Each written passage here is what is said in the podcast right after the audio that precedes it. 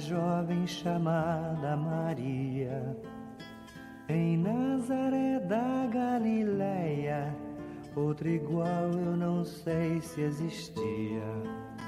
Não sei se eram verdes seus olhos, se tinha cabelos morenos. Só sei que Maria de Nazaré resolveu se casar com José.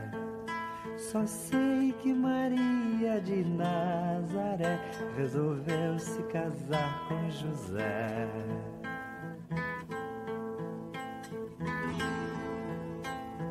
Vou começar minha história relembrando as garotas de então.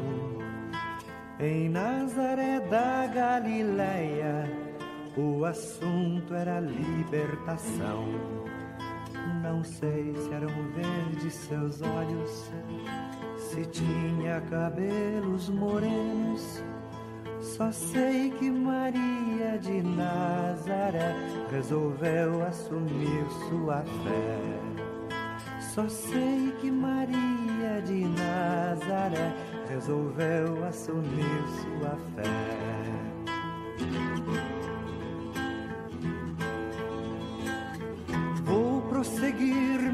História, relembrando as ideias que havia em Nazaré da Galileia. A mulher muito pouco valia. Não sei se eram verdes seus olhos, se tinha cabelos morenos. Só sei que Maria de Nazaré foi a santa mulher de José. Só sei que Maria de Nazaré foi a santa mulher de José.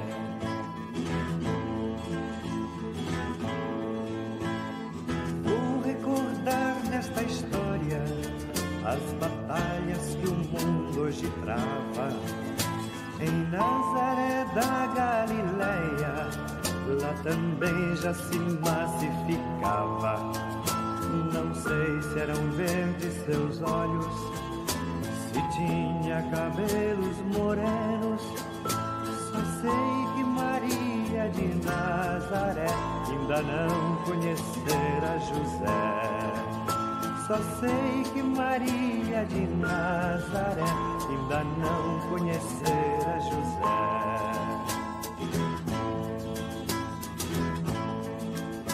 A jovem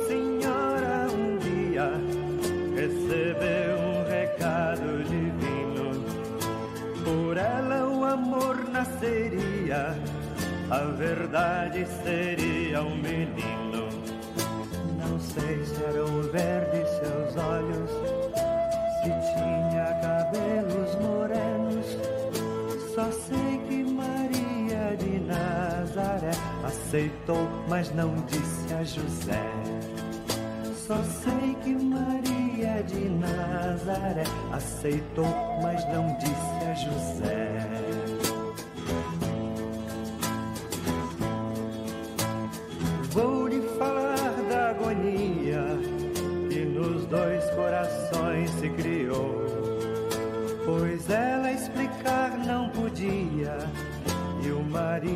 Julgar não ousou. Não sei se eram verdes seus olhos, se tinha cabelos morenos. Só sei que Maria de Nazaré mereceu o amor de José. Só sei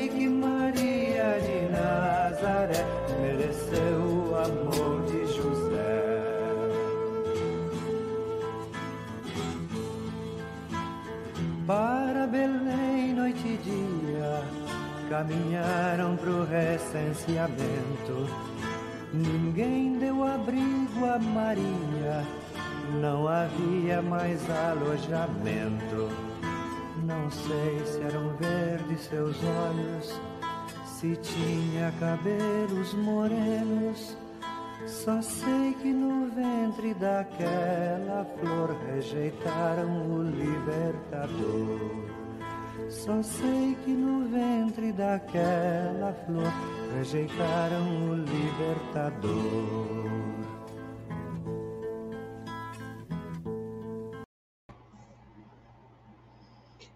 Boa noite, amigos.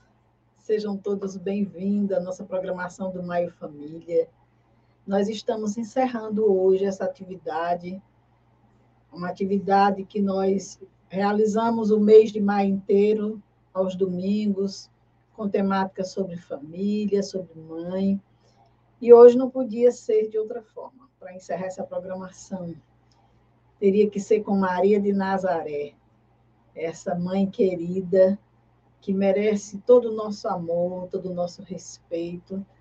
E nós finalizamos a programação hoje conversando um pouco sobre Maria de Nazaré, a mãe da humanidade.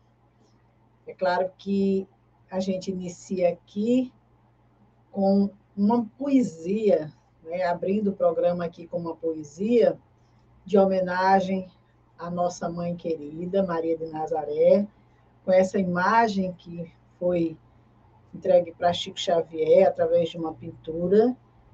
E nós vamos então fazer, iniciar a programação com essa poesia, uma poesia intitulada Ave Maria, que foi psicografada por Chico Xavier, o poeta Amaral Ornelas, que enviou essa poesia.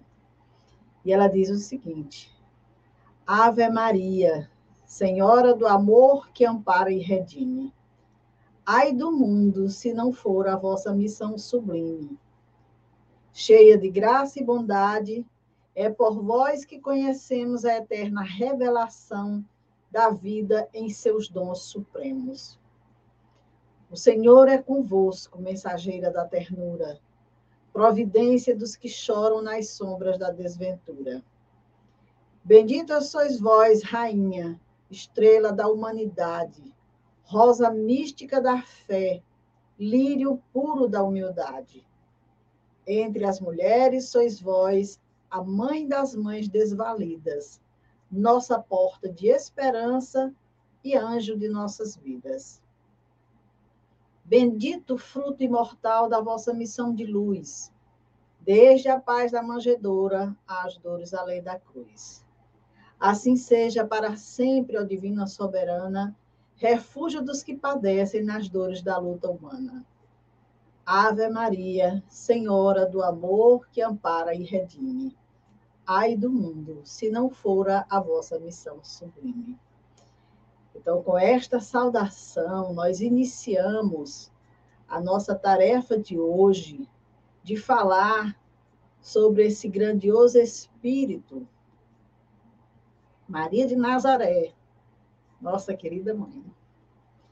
E é claro que não é uma tarefa fácil falar sobre Maria. Né? Nós não temos, assim, tantos elementos, tantas informações, mas nós temos algumas literaturas que trazem a, a, sobre Maria algumas informações que nós trouxemos aqui para a nossa conversa de hoje.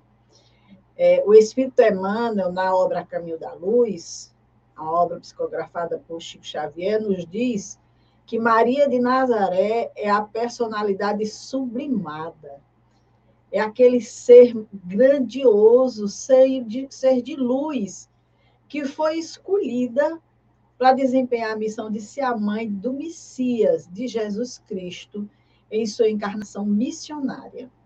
Então, veja bem, Maria foi escolhida, não foi por acaso que ela se tornou a mãe de Jesus.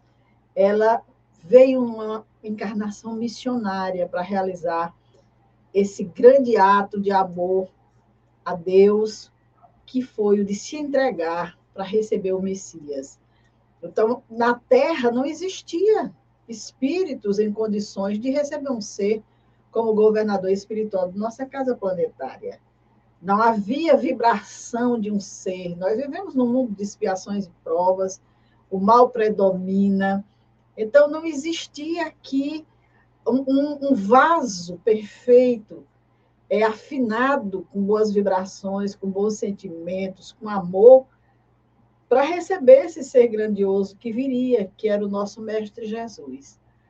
Então, Emmanuel nos diz que quando chegou o tempo previsto para a vida do Cristo, as entidades angélicas da Terra, do sistema solar, movimentaram-se nas proximidades da Terra, adotando algumas providências.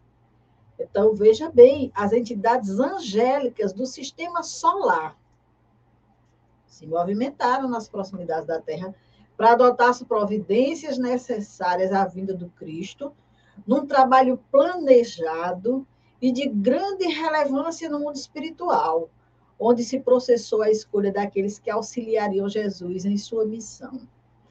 Então, Jesus não chegou aqui por acaso, de qualquer forma, de qualquer jeito.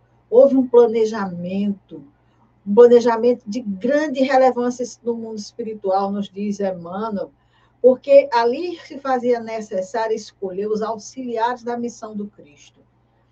Quem seriam aqueles espíritos que viriam, que antecederiam, porque nós vimos que tiver, as profecias estavam anunciando que viria o, o Messias.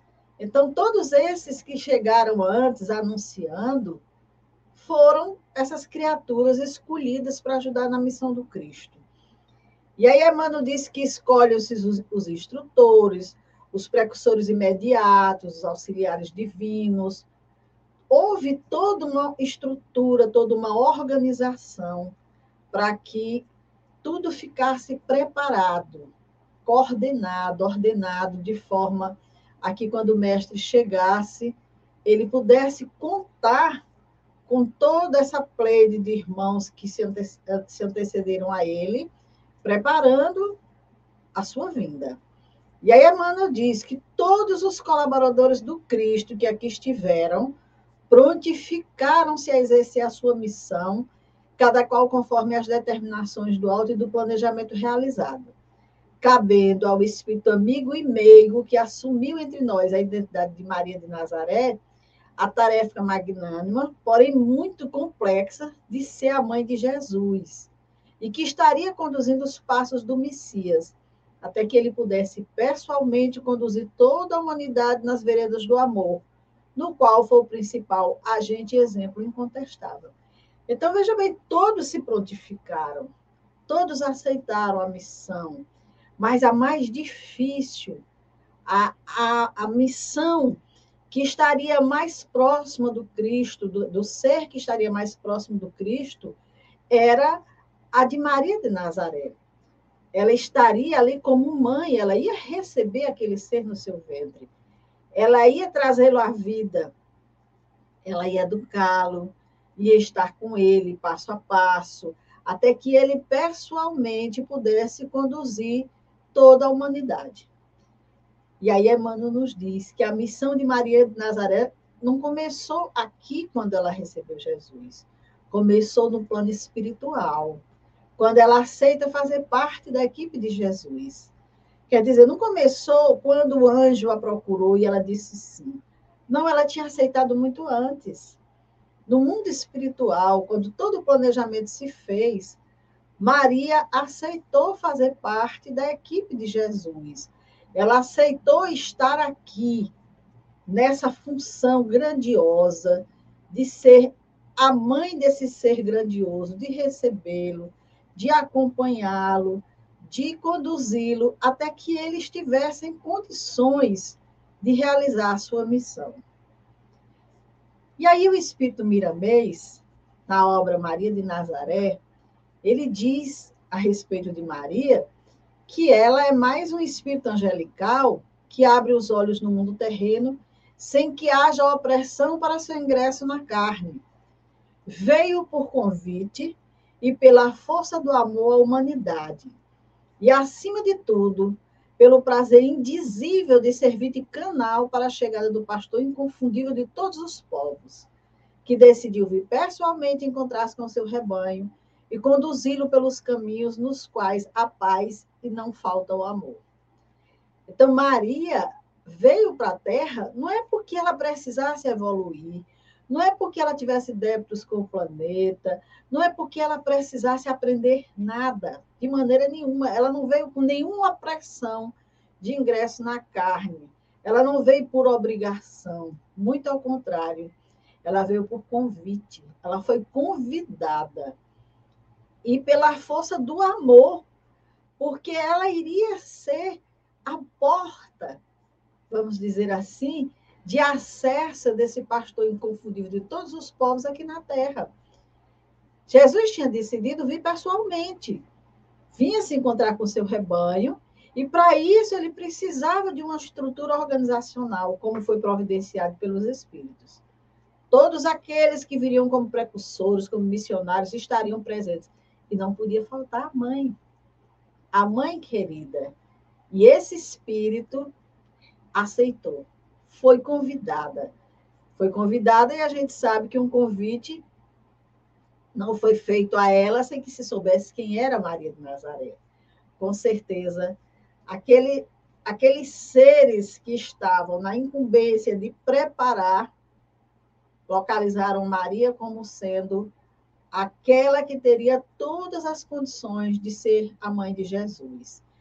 E aí, nos diz o Emmanuel, no livro é, Religião dos Espíritos, que para exercer a necessária tutela sobre a vida, a vida preciosa do embaixador divino, o poder supremo do universo não hesitou em recorrer àquela abnegada mulher. E ela aqui na Terra, ela estava escondida num lar apagado e simples. Uma criatura humilde, ocultava a experiência dos sábios. Humildemente, naquele, naquele momento, ela era vista como um ser muito pequeno, num lar apagado. Mas ela ocultava a experiência dos sábios. Era um espírito que tinha essa conquista. Frágil como o lírio, trazia consigo a resistência do diamante. Pobre entre os pobres, carreava na própria virtude os tesouros incorruptíveis do coração. E desvalida entre os homens, era grande, prestigiosa perante Deus.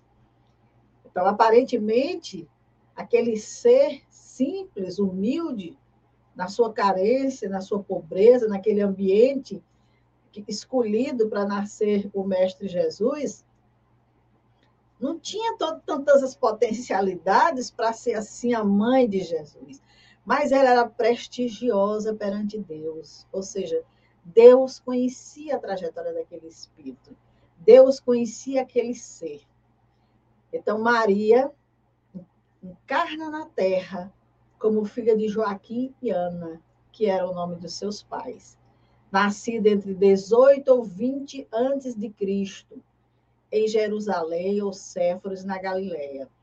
E aí, durante a infância, Maria viveu em Jerusalém e casou-se aos 14 anos com o carteiro José da tribo de Davi. Era conhecida como Miriam, Maria ou Miriam, que é um nome de origem hebraica, que significa Senhora da Luz. Quando Maria se encontrava com a idade aproximada de 14 e 16 anos, Maria recebe a visita tão conhecida de todos nós, daquele ser de luz, de uma luz intensa, que se apresentou para ela mais parecendo uma estrela que caíra do céu e se transformara em figura humana.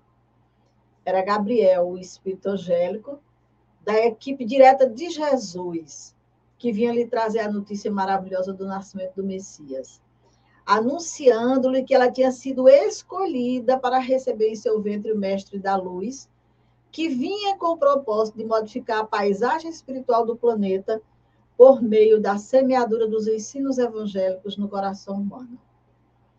Então, veja bem, Maria tinha assumido o compromisso no mundo espiritual, mas ela estava encarnada agora na Terra.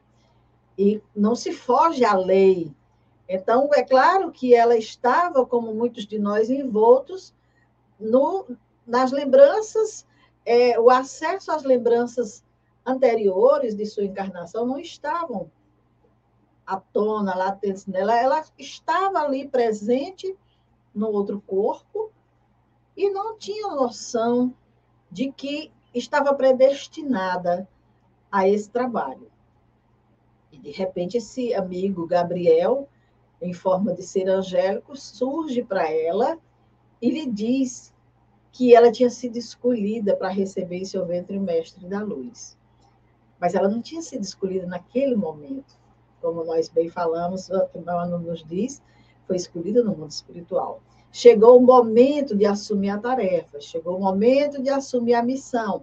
Então, lá estava Gabriel, relembrando a Maria o compromisso.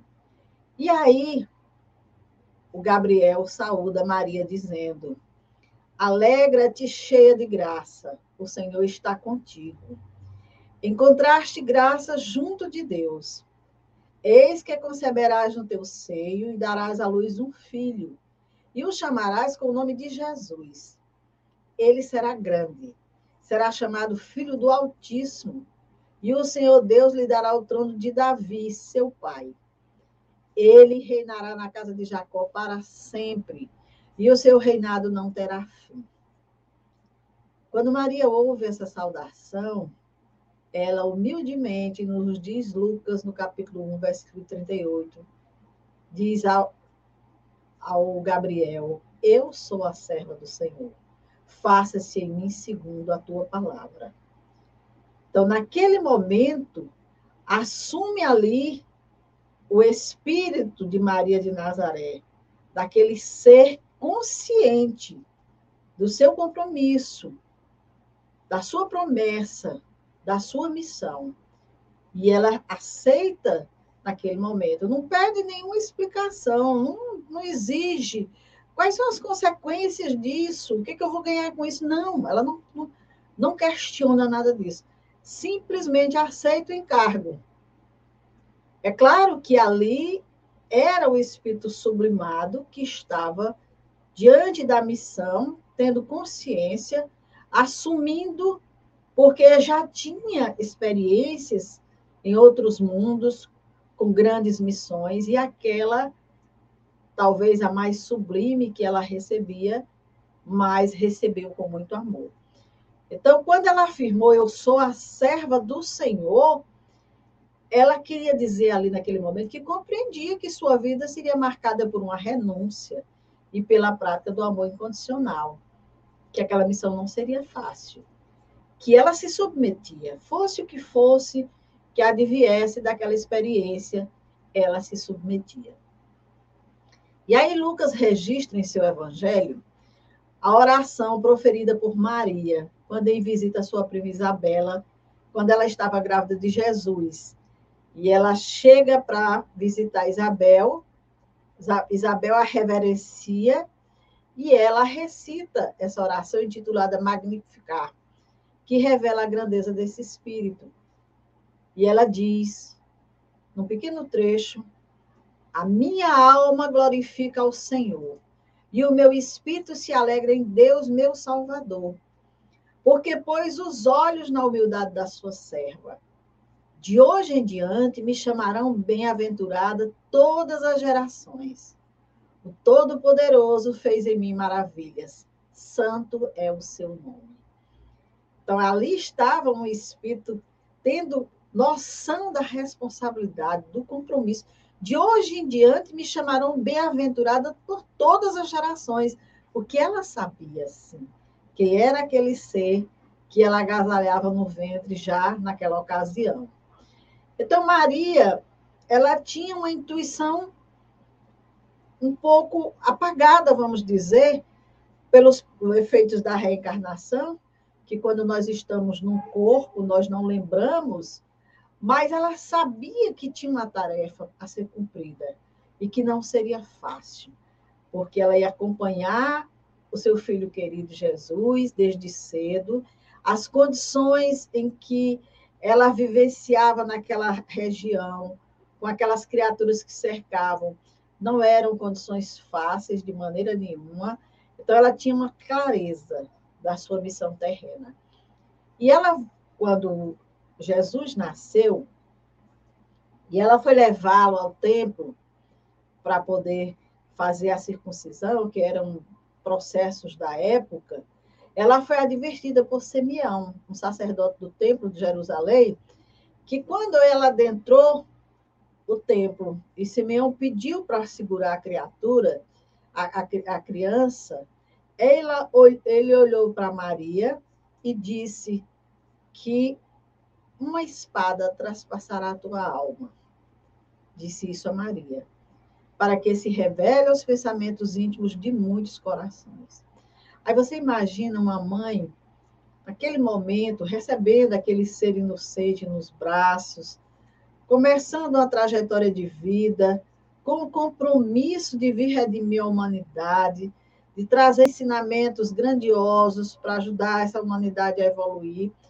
E houve de alguém, de um sacerdote do templo, essa afirmativa de que uma espada traspassará a tua alma.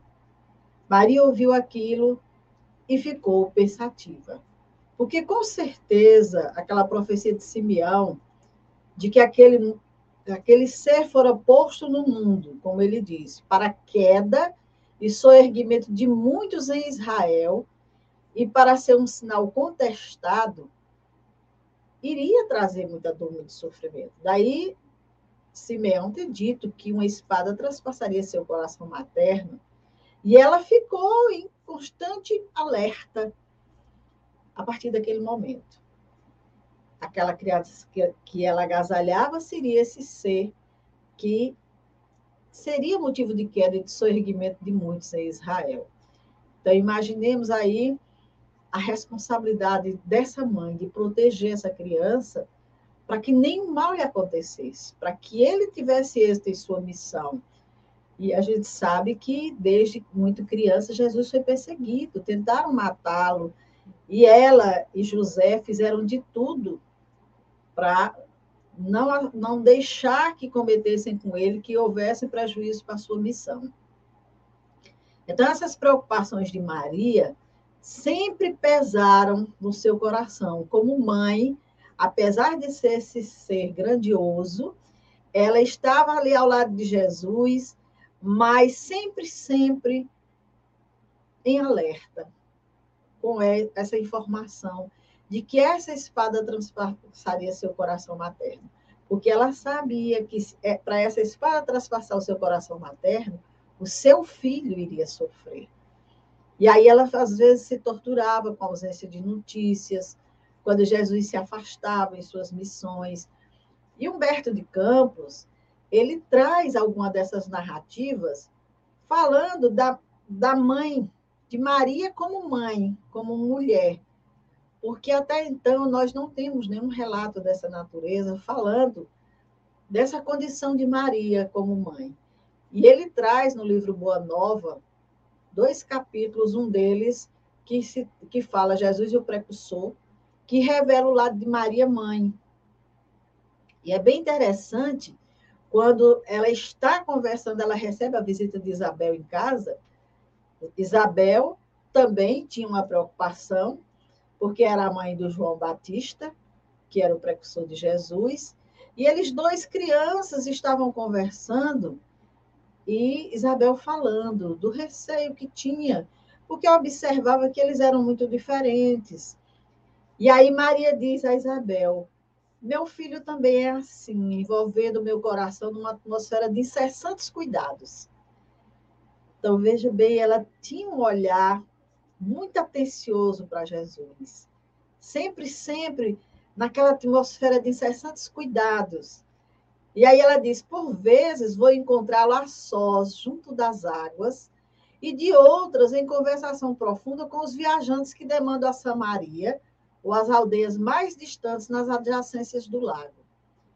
Quase sempre surpreendo-lhe a palavra caridosa que dirige às lavadeiras, aos transeuntes, aos mendigos sofredores.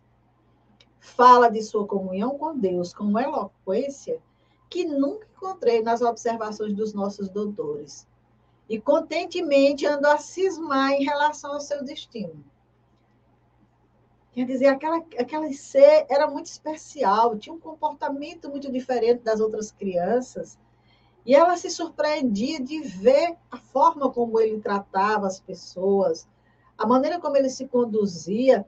E ela diz que ficava contentemente a cismar em relação ao seu destino, porque ela sabia que ele estava no caminho certo. Ele era um ser do bem, um ser de amor, mas ela estava preocupada com seu destino. Estava preocupada com o que pudesse lhe advir de ruim, porque o mundo que ela conhecia era um mundo que realmente é, requeria esses cuidados. E aí ela diz, nesse texto, que Jesus tinha uma facilidade de argumentação quando falava dos problemas que eram apresentados pelos orientadores do tempo, que fez com que todos ficassem receosos e perplexos, porque ela lembra que naquela festa que ela saiu com ele e com José, ele se perdeu, e quando ela encontrou, ele estava lá no meio do doutor da lei, falando de coisas que estavam deixando perplexos todos, inclusive os doutores da lei, né? E aí ela fala para Isabel que o Eleazar, quando notou as respostas de Jesus e percebeu o comportamento de Jesus, chamou José em particular e o advertiu que o menino parece haver nascido para a perdição de muitos poderosos em Israel.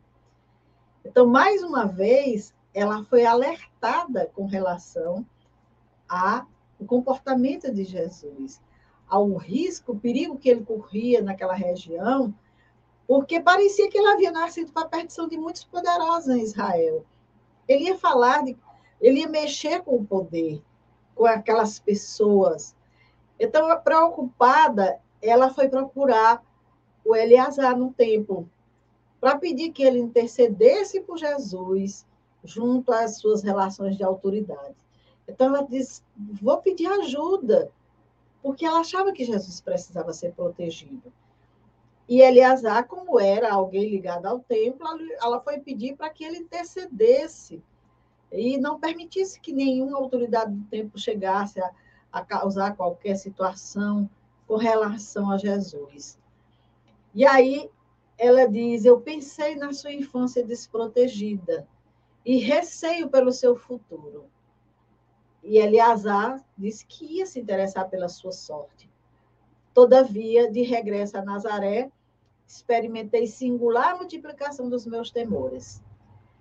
Então, ela foi lá, providenciou um amparo para o filho, pediu que alguém olhasse por ele, mas voltou preocupada. Ela disse que os temores dela se multiplicaram, porque ela percebeu que o menino estava crescendo, o menino estava começando a sua missão e estava já incomodando pessoas, já começava a ser observado, começava a ser visto, e aquilo aumentou seus temores. Ela ficou receosa de que algo de ruim acontecesse a Jesus. E aí vem o momento em que realmente narra o Espírito Humberto de Campos Maria está ali junto da cruz. E ele diz: o vulto agoniado de Maria produzia dolorosa e indelével impressão. Com o pensamento ansioso e torturado, olhos fixos no madeiro das perfídias humanas, a ternura materna regredia ao passado e amarguradas recordações. Ali estava na hora extrema o filho bem-amado. Havia se concretizado todos os seus temores Jesus estava sendo crucificado. Maria estava ali agoniada, vivendo aquele momento, vendo Jesus sendo torturado, sem poder fazer nada. E aí Humberto de Campos narra que naquele momento é como que se ela regredisse ao passado, as recordações vivenciadas e relembrasse aquelas circunstâncias maravilhosas em que o, o nascimento de Jesus lhe for anunciado. Lembrou das profecias do velho Simeão, falando que uma espada transpassaria. Lembrou da manjedoura e ficou naquele momento pensando naquela noite inesquecível de nascimento de Jesus e torturada diante daquele sofrimento. E aí Humberto de Campos diz, através do véu espesso das lágrimas, repassou uma por uma as cenas da, da infância do filho estremecido. Como eu acredito que acontece com toda e qualquer mãe. E aí, aquele espírito valoroso, nos diz Humberto de Campos, nas menores coisas reconhecia a intervenção da providência celestial. Entretanto, naquela hora, Seu pensamento vagava também pelo vasto mar das aflitivas interrogações. Não poderia deixar de pensar, de fazer perguntas, como muitos de nós fazemos diante dos quadros de dor e de aflição dos nossos filhos. Maria também, como ser, como mãe, também passou por esses momentos. E aí ela se perguntava: que fizera Jesus por merecer tão amargas penas? Não vira crescer de sentimentos imaculados sob o calor do seu coração? Desde os tempos mais ternos, quando conduzia à fonte tradicional de Nazaré, observava o carinho fraterno que dispensava a todas as criaturas. Frequentemente ia buscá-lo nas ruas empedradas, onde a sua palavra carinhosa consolava os transeuntes desamparados e tristes. Olha que nota belíssima de Humberto de Campos, da intimidade de Maria com Jesus. Maria ia, às vezes, buscar Jesus em ruas empedradas. Ali ele estava é, consolando transeuntes desamparados e tristes. Viandantes misérrimos vinham à sua casa modesta louvar o filho idolatrado que sabia distribuir as bênçãos do céu com que enlevo recebia os hóspedes inesperados que suas mãos minúsculas conduziam à carpintaria de José. Lembrava-se bem que um dia a divina criança guiara a casa dos dois malfeitores publicamente reconhecidos como ladrões do Vale de Misé. E era de ver-se a amorosa solicitude com que seu vulto pequenino cuidava dos desconhecidos, como se fossem seus irmãos e muitas vezes comentar a excelência daquela virtude santificada, receando pelo futuro de seu adorável filho. Então, aqui Humberto de Campos narra momentos em que Maria se lembra de que Jesus levava até malfeitores para casa, tratava tudo com amorosa solicitude, auxiliava a todos e era muitas vezes é, procurado por pessoas que estavam em condições de miséria, que vinham agradecer, louvar o filho de Maria. Então ela não conseguia entender por quê. Por que tanta, tanta maldade com aquele ser que só foi amor? E aí, depois que tudo isso acontece, que Jesus retorna à pátria espiritual, Maria ainda ali pensando vendo que o filho estava abandonando o corpo, pensando naquela missão celestial que ele trazia, dos paralíticos que retomavam os movimentos da vida, dos cegos que voltavam a enxergar, das criaturas famintas de luz e de amor que se saciavam na divina bondade do Mestre, ela se perguntava: que profundos desígnios haviam conduzido seu filho adorado à cruz do suplício? Qual a necessidade disso? Profundos desígnios, com certeza, que não lhe dizia ao entendimento e sim a Deus.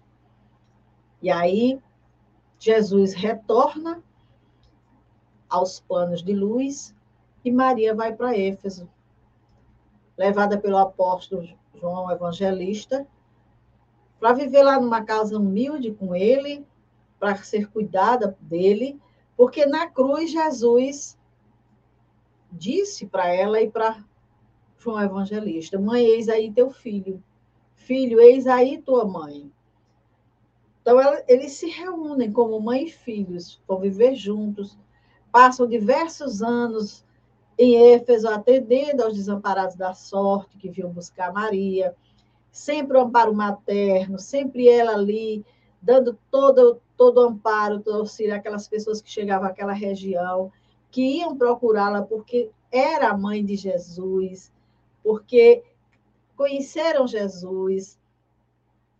Muito tempo Maria ficou como sendo essa mãe amorosa, carinhosa, que recebia todos os seres que a visitavam. Até que um dia, narra Humberto de Campos, que ela recebe a, vi a visita amorosa do filho amado, e esse filho que chega na condição de um hóspede anônimo, lhe estende as mãos e lhe fala com profundo acento de amor: Minha mãe, vem aos meus braços. Nesse instante, Maria fita as mãos que lhe são oferecidas e, tomada de comoção profunda, viu nelas duas chagas, tais as que o seu filho revelava na cruz. E compreende aí a visita amorosa que Deus lhe envia ao coração. E brada com alegria: Meu filho, meu filho, as úlceras que te fizeram. Quando ela olha para aquelas mãos sofridas que passaram por aquela situação terrível da humanidade doente e desequilibrada que se fez presente naquele momento. Então, num ímpeto de amor, faz um movimento para se ajoelhar. Queria abraçar-se aos pés do seu Jesus e osculá-lo com ternura. Ele, porém, levantando, cercado de um halo de luz celestial, se lhe ajoelhou aos pés e, beijando-lhe as mãos, disse em carinhoso transporte: Sim, minha mãe, sou eu. Venho buscar-te, pois meu pai quer que sejas no meu reino a rainha dos anjos. Então, naquele momento, Maria, juntamente com Jesus, retorna ao plano espiritual. E de lá continua cuidando de todos nós. Especialmente aqui nós guardamos esse momento de fala para todos aqueles seres que abreviaram as suas vidas pelas vias do suicídio. Maria de Nazaré, com a sua fraternidade composta por espíritos de elevada hierarquia, recebe, ampara e encaminha todos os espíritos que retornam à pátria espiritual nessa condição de dor e de sofrimento, deixando claro que não há ninguém desamparado e que seu amor de mãe nos acompanha a todos. Essa narrativa que se encontra no livro Memórias de um Suicida onde o Camilo nos apresenta a Legião dos Servos de Maria e a colônia correcional Maria de Nazaré, destinada ao abrigo e reeducação dos espíritos suicidas. É uma agremiação pertencente à legião chefiada pelo grande espírito Maria de Nazaré, nos diz Camilo. Ser angélico e sublime, que na terra mereceu a honra de seguir com solicitudes maternais aquele que foi o redentor dos homens. Então, Maria acolhe, ampara essas criaturas, e Camilo diz que quando foi socorrido com o seu grupo, amparado por esses espíritos abnegados que trabalham com Maria de Nazaré, ouvia o murmúrio deles carinhosamente dizendo: necessitais de repouso, Repousai sem receios, meus amigos. Sois todos hóspedes de Maria de Nazaré, a doce mãe de Jesus. Esta casa é dela. Então, Maria mantém essa agremiação no mundo espiritual em amparo e socorro aos espíritos nas condições extremas de dor, de sofrimento e de dificuldade. E o espírito Aníbal, que é um dos que organiza lá a, a, Legião dos Servos de Maria diz que recebeu de Jesus um chamado aonde Jesus pedia que para ele dar dos seus labores a legião de minha mãe. Entreguei-os de há muito à direção de minha mãe, porque só a inspiração maternal será bastante caridosa para erguê-los para Deus. Então, Jesus entregou a Maria essa organização para que ela cuidasse de todos os espíritos que fracassassem na sua experiência de vida, que tivesse a necessidade de amparo e de assistência. Então, Maria é, pois, guardiã da legião, Maria de Nazaré e Cidade Esperança. E lá existe o momento do Ângelus, que é essa unção religiosa de consolo e de esperança aos desafortunados, que é o momento em que a direção geral rende graças a esse espírito, a Deus, aos tutelados da legião de sua mãe amorosa, Maria de Nazaré, e a Maria de Nazaré. Esse momento em que todos se reúnem em prece, em vibrações, para pedir a ela socorro, amparo. Então, o Espírito Miramês nos diz que Maria se anulou diante dos títulos de nobreza espiritual que conquistara lá, e veio à Terra com muita humildade para fazer esse trabalho. Ela não veio como um missionário grandioso, ela veio na simplicidade, na humildade. E com certeza, esse espírito que se anulou, que deixou as esferas sublimes e veio à Terra nessa condição, quando retornou, também trouxe a si tudo aquilo que lhe era conquista, e muito mais, voltou muito mais enriquecida, porque realizou um trabalho belíssimo. Ela recebeu como que um título grafado em letras de luz, diz Miramês, concedido por Deus e entregue pelas mãos iluminadas daquele a quem ela favorecera com a sua aquiescência. Quer dizer, Jesus entregou pessoalmente esse título a ela, porque por, por ela ter se submetido dessa forma, é que se cumpriram as profecias sobre a vida de Jesus. E com certeza também aquele ensinamento que o mestre nos deixou, uma profecia já cumprida, de que enviaria outro consolador que ficaria sempre entre nós. Então, passados mais de dois mil anos, meus amigos, nós estamos começando a entender a importância desse espírito que se chama Maria de Nazaré. Porque muito, muito tempo se falou pouquíssimo sobre ela. Mas a literatura espírita vem trazendo informações, nos mostrando quem foi esse ser grandioso. Toda a preparação que aconteceu para que ela viesse à Terra, se doasse como mãe, na condição da mãe do Mestre Jesus, retornando às esferas espirituais e recebida por ele essa mãe continua velando por todos nós, junto a todos os filhos aflitos que aqui ficaram na terra. E aí a gente começa a perceber que, em verdade, nós temos muito, muito a agradecer a esse ser de luz grandioso. E por isso, nós vamos encerrar nossa fala aqui com uma prece creditada a Bezerra de Menezes, que diz: Maria, mãe espiritual de toda a humanidade, saudamos-te cheia de graça e pedimos a assistência para os abandonados, força para os fracos, luz para os cegos espirituais, amparo aos caídos, alimento para os famintos de amor e paz, para os prisioneiros do ódio Sede, Senhora, o abrigo para todos nós, pequenas sementes que o jardineiro de Deus, vosso Filho, todos os dias sai para semear nas veredas divinas. Nós que ainda teimamos no desejo que nos aprisiona na terra, longe do sol da verdade e da brisa do amor. Mas vós, que sois estandarte ao lado do Senhor, Livrai-nos da morte e nos prestai assistência, dando-nos a claridade do vosso coração de mãe amorosa. Abrigo dos que sofrem, em vosso colo enveredamos nossa cabeça, na certeza de que ouviremos do vosso lábio de mulher e mãe esta rogativa.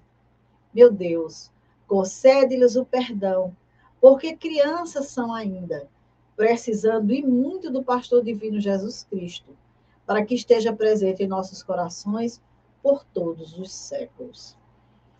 Então, com essa prece, nós encerramos essa homenagem que queríamos prestar a Maria de Nazaré, homenagem singela, mas de coração, a esse espírito grandioso, a essa mãe grandiosa que cuida de todos nós, que nos ampara, que nos assiste em todos os momentos. E que a gente possa dedicar um pouquinho de tempo sempre que possível, a conhecer um pouco mais acerca desse ser de luz, desse ser de amor. Nós temos a obra Maria de Nazaré, do Espírito Miramês. A Caminho da Luz fala sobre esse momento grandioso da vida de Jesus. Nós temos aí também o livro Boa Nova, que traz informações, esses diálogos, essas conversas com Maria e também o livro Memórias de um Suicida, que traz um, um relato imenso sobre o trabalho grandioso que Maria de Nazaré realiza no mundo espiritual. Então, que Maria, a nossa querida mãe, com seu olhar bondoso e grandioso, nos acolha, nos inspire, nos assista e que a gente possa, sempre, sempre em nossas preces, lembrar desse amor grandioso que acolheu o nosso Mestre Jesus, propiciando a todos nós essa capacidade de acesso ao seu evangelho de amor. Então, muita paz, meus amigos, que Jesus abençoe a todos, que Maria de Nazaré esteja com todos nós. Vamos encerrando aqui a nossa programação, desejando a todos muita paz. Se Deus quiser, na próxima semana estaremos retomando a nossa programação de estudos espíritas. Fiquem com a nossa programação. Uma boa noite e até o próximo domingo, se Deus quiser.